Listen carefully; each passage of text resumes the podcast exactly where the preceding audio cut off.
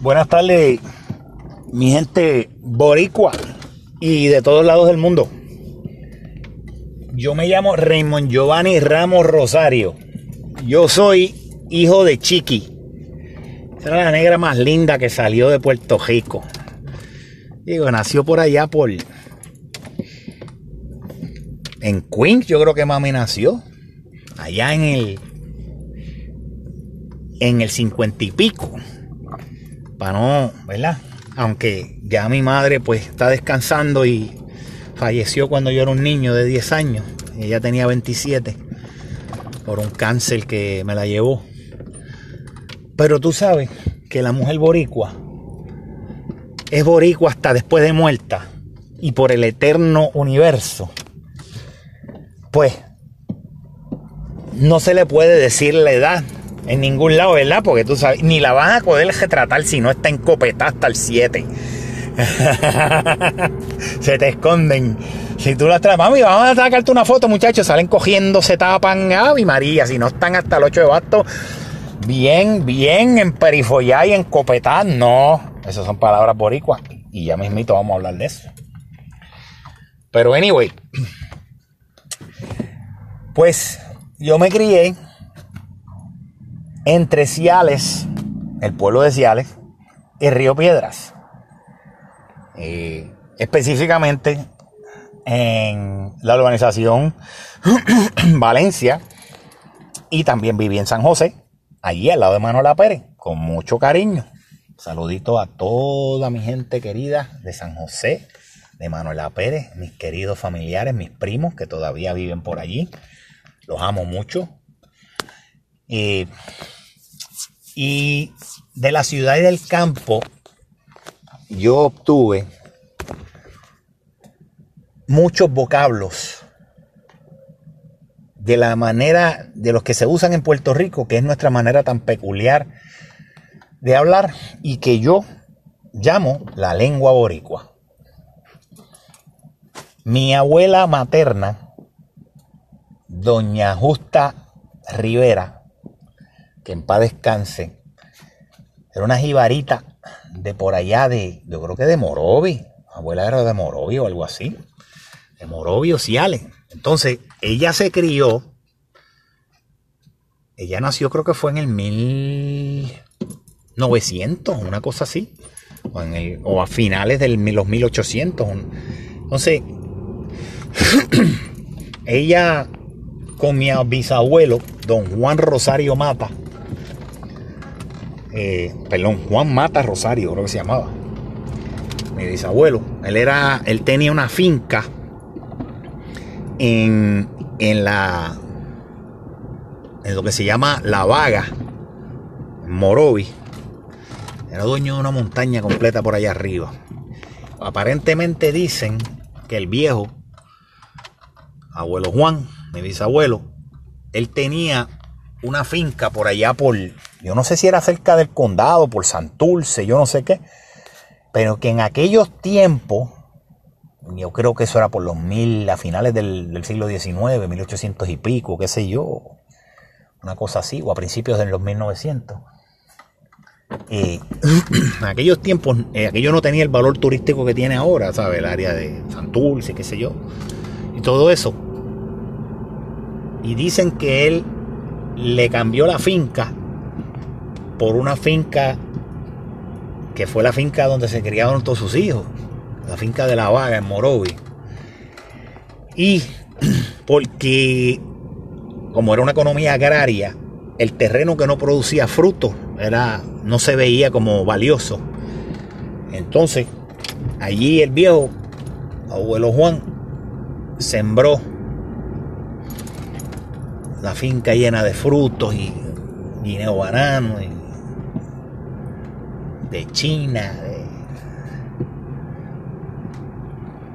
de autilla, batata, ñame, de todo. Sembró todo por aquello allá arriba y se, hizo de sus pesos, pero en grande. Tenía tenía gente, mucha gente que le trabajaba para él, que hasta el día de, pues hasta el día de hoy, tú vas por allí Tú vas por aquel, porque mi tío, el nieto de don Juan, mi tío hace años atrás, unos años atrás, se mudó de Estados Unidos y compró parte de la finca que originalmente era de su abuelo. Compró como 60 cuerdas y hizo una casa por allá, por, por, en el tope de una montaña.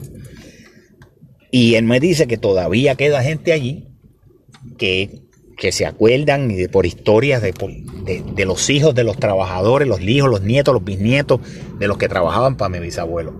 Y todavía queda una familia que son los, santos, que, que, son amigos hasta el día de hoy de mi familia, eh, que eran una de las personas que eran capataces del, de, mi, y trabajadores de mi bisabuelo, a Juan Rosario. ¿Por qué les traigo a colación toda esta historia? Bien sencillo. Porque en ese Puerto Rico agrario se forjaron unos vocablos y un estilo de hablar el español que hasta hoy día algunas palabras sobreviven.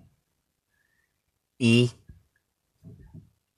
que mi abuela me enseñó la manera que ella hablaba y mi, mi, mi bisabuela y mi abuela, mi abuela materna también, mi abuela, eh, la nuera de mi bisabuela materna, abuela Rosa, también tenían esos estilos de hablar del campo. Por ejemplo, dicho sea de paso, para los que no lo sepan, yo escribí un libro que se llama La lengua boricua. Lo pueden conseguir, está en Amazon, está en Google, lo pueden buscar por ahí, que está. Eh, yo lo tenía en las tiendas Borders, pero Borders se fue a pique. Eso es una palabra, eso es una, expresión boricua, se fue a pique.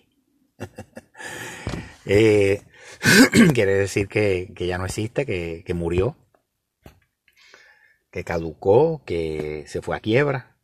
Más bien que se fue a quiebra cuando se habla de sentido de negocio, se fue a pique. pues ese libro, La lengua boricua, está lleno de vocablos y expresiones y refranes de mis abuelos y de mi abuela que todavía se usan. Por ejemplo, cuando se dice a mí me decía, cuando yo era chiquito, mi abuela me decía, ve María, ese muchacho sabe más que, las que las niguas.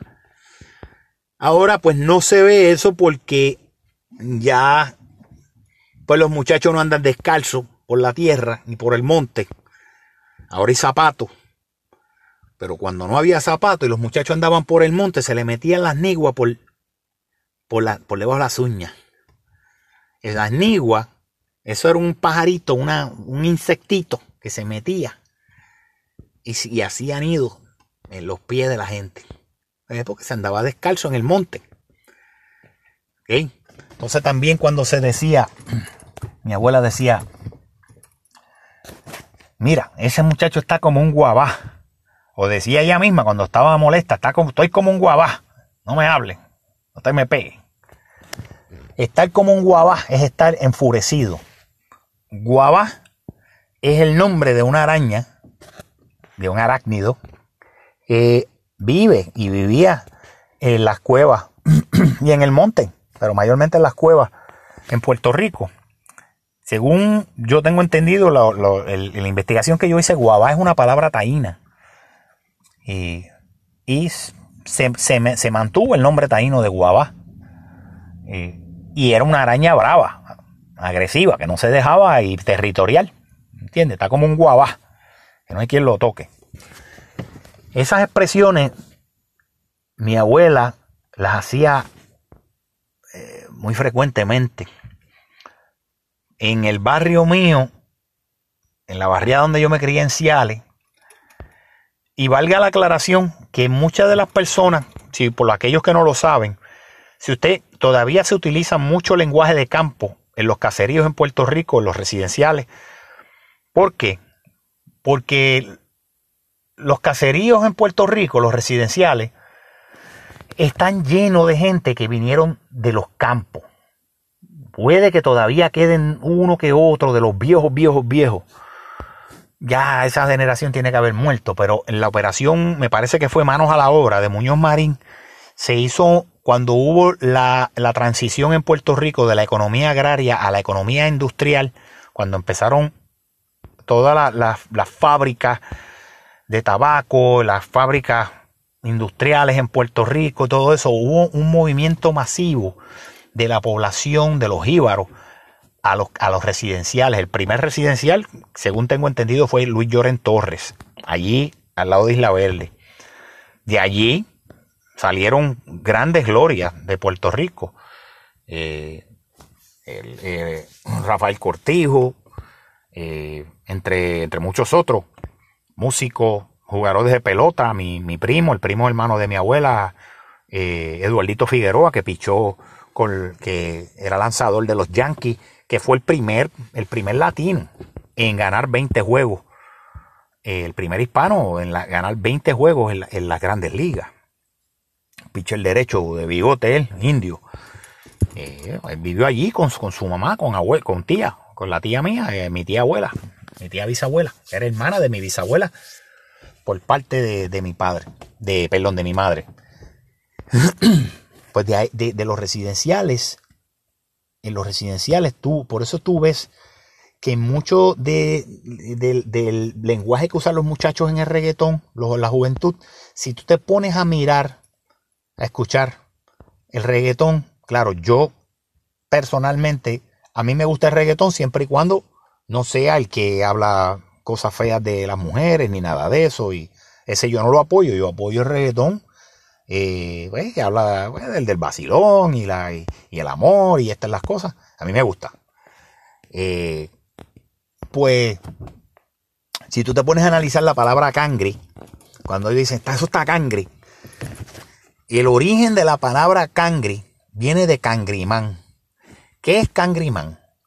Cangrimán es una aberración o una evolución de la palabra congressman. ¿Qué es un congressman? Es un representante del Congreso de los Estados Unidos.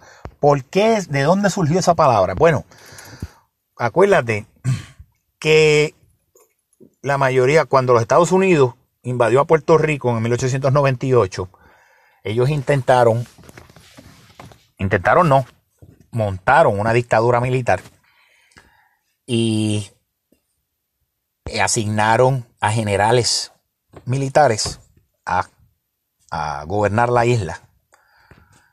Y llevaban, venían a veces los congresistas e iban por los pueblos a conocer la situación, a ver el país, esto y lo otro.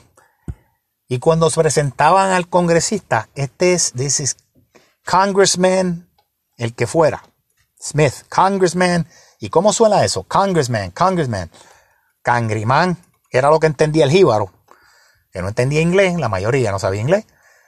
Pues porque no se le había enseñado. y la, la mayoría de la estatura promedio del puertorriqueño en aquellos entonces, pues era más bajito. Y la estatura promedio del blanco norteamericano era más alta. Pues se veía una persona grande en un traje y le decían cangrimán. Entonces, como se asociaba que, que, el, que el congressman, el cangrimán era más alto, más grande que el de nosotros, que el boricua, pues se asoció la palabra cangrimán con algo grande, una persona grande. ¿Ok? Pues yo me acuerdo cuando chiquito, que a mí me decían que cuando estaban hablando en casa, mi abuela, quien fuera, ¿te acuerdas de, de fulano, de muchacho, ese hombre, una persona, estaban hablando de una persona grande, eso era un cangrimán, ese, eso era un cangrimán, que era grandísimo, una persona grande. Eventualmente evolucionó la palabra y se se tornó en lo que es hoy día y lo que se utiliza en el, en mucho en el reggaetón y en, en el lenguaje de la, de la, cultura popular, que se entiende que es cangri, que viene de congressman, que tiene que decirle, eso está cangri. Tiene varias, varias connotaciones. Una de ellas que es que está difícil, otra de ellas que es que está tremendo, que es magnánimo, que, que es muy bueno. Está cangri o está difícil. Eh, o una eh, una, hay, hay quien es imposible, eh, pero inclusive le llaman cangre a una mujer que está bien buena, esa nena está cangre. ¿Entiende? Ha ido evolucionando, los lenguajes que evolucionan. Para aquellos que dicen, y yo lo, yo lo digo en el libro mío, aquellos que dicen eh, que el, el lenguaje, el español puertorriqueño es una aberración, que es en español barato y malo, yo quiero recordarles a esas personas que si eso fuera así, entonces el español, el, italiano, el portugués, el francés, inclusive el rumano, son todos aberraciones del latín. Si utilizáramos esa vara para medir esos lenguajes. ¿Por qué? Porque todos los lenguajes evolucionan.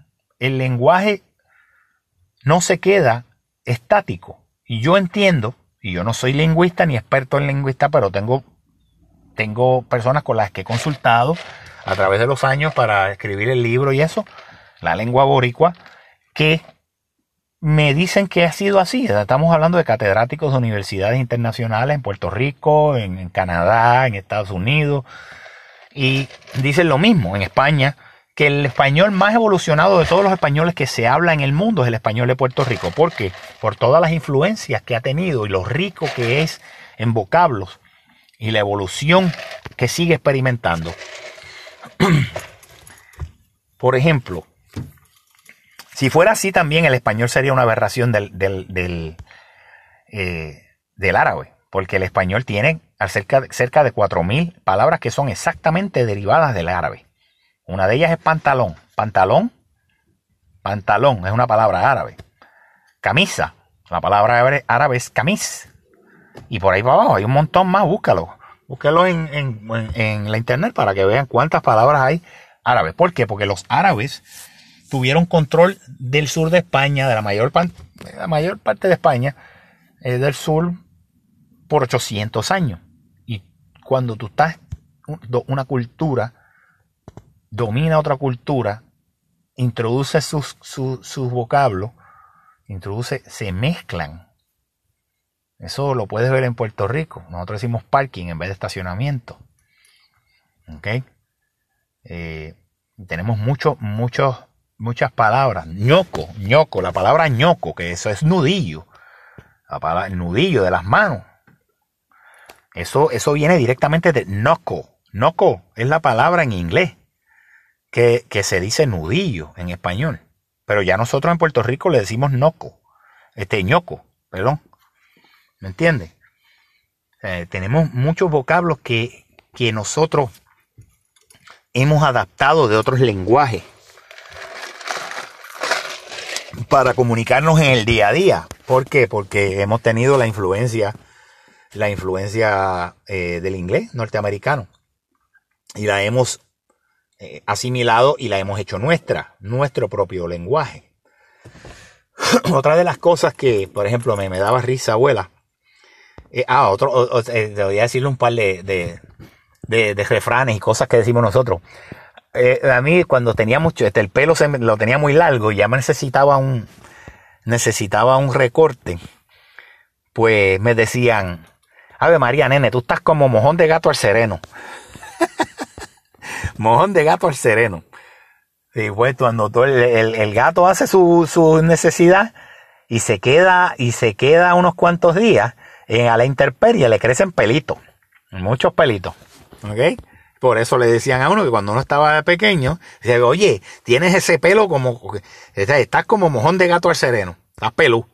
O si tienes el pelo bien, bien desarreglado, desmoruzado, como decimos nosotros, hay varias, varias eh, expresiones. Una de ellas es, eh, tengo, tienes ese pelo, tengo ese pelo como pepe jobo. La pepa del jobo, cuando tú te comes el jobo, quedan unos, unos, unos filamentos duros que no, que eso no se, no hay quien lo mastique. Y queda así como si fuera, como si fuera peluito. Y entonces así, entonces hay otro que dicen, tengo ese pelo como, como mapo de presidio. Los, los, los, mapos de, de, las cárceles, pues como se le da mucho uso y qué sé yo, pues están todos así eh, desmoruzados, pues se le, se le compara con eso. Hay otro que dice, tengo ese pelo como sobaco de bruja. como una axila de una bruja. Eso, eso es boricua. ahí yo no te puedo explicar quién se lo inventó. Eso es de nosotros. Verdaderamente, que somos la gente que nos gustan los refranes y los inventos y siempre estamos inventándonos palabras para, inventándonos palabras para describir las, las cosas y las situaciones. Hay otra que dice, cuando una persona dice es más enamorado que el cabro totito. es más enamorado que el cabro totito. No sé, parece que es un que, que los que con los cabros son eh, eh, criaturas bien sexuales, pues, pues a la persona que es bien, que, se enamora mucho, pues le dicen así. Eh, entonces, cuando una persona tiene mucho deseo sexual, él dicen que está, estoy como potro pesebre. ¿Entiende? Que tiene una persona, eso, eso se le dice en, en, en lenguaje fino, se le dice estar cachondo estoy cachondo, que tienes deseo sexual, deseo de tener sexo. En lenguaje boricua se le dice estoy bellaco, ¿entiendes? ¿Por qué? Porque así es que nosotros, yo no sé decir por qué, pero así le decimos nosotros. Eh, hablando de cosas de, estoy así enumerando cosas, hablando así a, eh, improvisado. Eh, nosotros cuando tenemos sexo, nosotros le decimos, cuando queremos tener sexo, nos dice quiero chingar, o chichar, o cingar, o meter, también se le dice mojar, lavar, mear. Te dice meter, eh, que echar un polvo, hacer arroz, echar un sueño. Y ya rayo, ahí sí que hay mucha. Tengo que ponerme, sentarme. en el libro están, en el libro están en la lengua boricua. Yo mismo que lo escribí no me acuerdo de tantas. Que son tantas expresiones que nosotros tenemos para, para las cosas que hacemos los seres humanos, ya sea tener sexo, comer, comer es jampear, eh, eh, darle a la papa, matar la que me estaba matando, voy a matar la que me estaba matando. Para orinar se le dice cambiar el agua al paro. Eso es una de tantas. Eh, voy para el trono cuando uno va a hacer caca. hay gente en Bayamón que le dicen que cuando tienen deseos de, de hacer caca, le dicen, ay, me dio la perestroika. se siguen inventando cosas. Yo no sé, e, evoluciona tanto que uno, hasta a veces yo, que estoy al, más o menos al tanto, porque como lo escribí, la gente me sigue, mira, esta palabra y esta palabra qué significa. Yo no, no estoy al tanto de todas, porque es que se inventan cada día cosas, la gente, de cómo decir las palabras. Y cuando uno quiere irse de un sitio, dice, voy a poner, o, cuando se, cuando dice, mira, esa persona se fue, se puso pie en polvorona que es polvorona. La calle, bueno, se decía porque era de antes, eh, era, la calle de, de polvo, había, no, tenía brea, no tenía cemento la calle. Eh, entonces, cuando una persona tiene los pies grandes, se le dice también, tiene más pies que una lata de Maví. Una, el Maví es una, una bebida fermentada que hacemos en Puerto Rico que se hace con la cáscara de un árbol. Y entonces, para hacer la bebida, se usa el pie del Mavi. ¿Qué es el pie? Eso es, se usa lo que estaba antes, en, por ejemplo, si tú tienes una botella de Mavi, que se utiliza, que yo lo, o tienes un, que ya hiciste el, el Mavi anteriormente, guardas un poco y con ese otro poco empiezas a hacer otro, eh, otro galón de Mavi para que se vaya fermentando, porque ahí están, ahí están los, los los organismos que empiezan el el proceso de fermentación en el otro. Por eso le dicen, tiene más pie que una lata de Mavi. Eso es un decir que una persona tiene, eh, tiene los pies grandes. Y dice que, Ave María, tú puedes dormir de pie. Es una persona que tiene los pies grandes porque tiene los pies tan grandes que le sirven de base para quedarse dormido. También, cuando, una mujer es linda, dice, está que estilla, está buenísima. Eh, cuando una mujer está bien, bien vestida, se le dice está en perifollá, está en copetá. Si tiene, si una, si tiene unos zapatos bien grandes, una persona, que son exageradamente grandes, esos son unos bodrogos o unos, eh, unos chambones, también se le dice a una persona que tiene los zapatos grandes. Cuando una persona está flaca o está desmerecida, eh, se le dice que está más alado que un timbre guagua. Antes las guaguas de las guaguas de la AMA, eh, las guaguas de transportación pública, las grandes, tenían un tenían un, cable que uno lo alaba para decirle al conductor que querías, tú querías parar y que te dejara en la próxima parada. Pues esos cables ya no existen, ahora son unos botoncitos. Pues esos cables tú, tú lo alabas y lo alaban tantas veces. Y se desarrolló como un decir una persona que, estaba desmejorado, estaba bien flaca, está más jalado con timbre de guagua. Porque era, un, era un cable que era finito. Eh, ahora se dice también que está más flaco que un peo de una culebra. Ese se usa mucho ahora. Eh, en Puerto Rico yo creo que, que, es una de las culturas más ricas en cuestión de, refranes. y yo entiendo que es necesario que se siga educando y que no se, no se utilice el hecho de que las personas pronuncien las cosas o digan las cosas de otra manera como algo para marginalizar a las personas o para creer que son menos personas que la otra. Hay que entender los, los trasfondos culturales, culturales donde sea, culturales donde, donde la persona se ha criado. Una persona eh, antes no había las facilidades de educación, de educativas que hay ahora. Y esas personas, y todavía, todavía sigue habiendo problemas en el sistema educativo graves, grasos en Puerto Rico por las administraciones eh, abusadoras que han tenido que ver con el cierre de, cientos de escuelas que le pertenecen a nuestros niños. Y por ende, cuando no se, se enfatiza la educación, pues entonces quieren culpar a las víctimas de el desastre de la administración educativa por los partidos políticos de Puerto Rico, especialmente el último que, estuvo y el que está ahora mismo en Puerto Rico. Estamos en, enero del 2021, que ha sido un partido que ha destruido la educación puertorriqueña. Eh, quieren culpar a las víctimas por las atrocidades que educativas que han cometido esas administraciones. Eh, una de las cosas que, también cambian la, los, el jíbaro. Hay muchos jíbaros.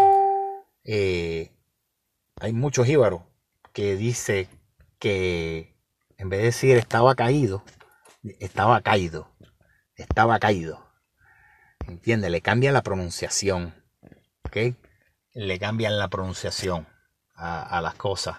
Y lo hacen de su, su misma... De, lo hacen suyo el lenguaje muchas veces. Mucho, mucho, lenguaje también se usa eh, también de las peleas de gallo, porque en Puerto Rico pues las peleas de gallo ha sido una, tradición hace mucho, mucho, mucho tiempo. Y entonces cuando se dice algo que sucede inmediatamente se dice a la pica. que es a la pica? cuando sueltan los gallos a pelear de primera, de primera instancia, lo primero que se hace es tratar de picar. Pues eso es al instante, eso significa al instante. Y se le dice también traquear los gallos entrenar. Se le dice traquear los gallos. Eh, antes le decían también, tiene este, tengo muelmo. Muelmo era una enfermedad que le daba a los gallos, que le como si fuera una, influenza que los mataba. Y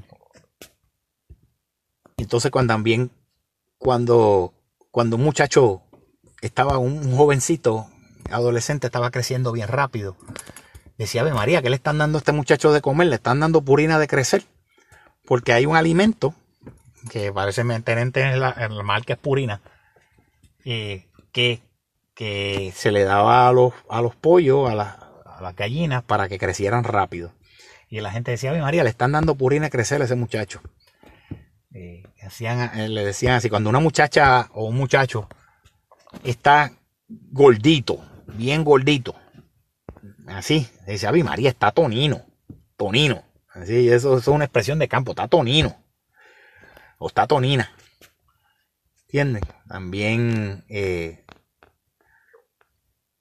decía que cuando un muchacho come mucho, se come como lima nueva. Cuando una lima que se usa para, para lijar es nueva, pues, pues guaya mucho, ¿Entiendes? Va, eh, quita mucho material de lo que se está guayando, de lo que se está limando. Y cuando un muchacho come mucho, se está como, come como lima nueva.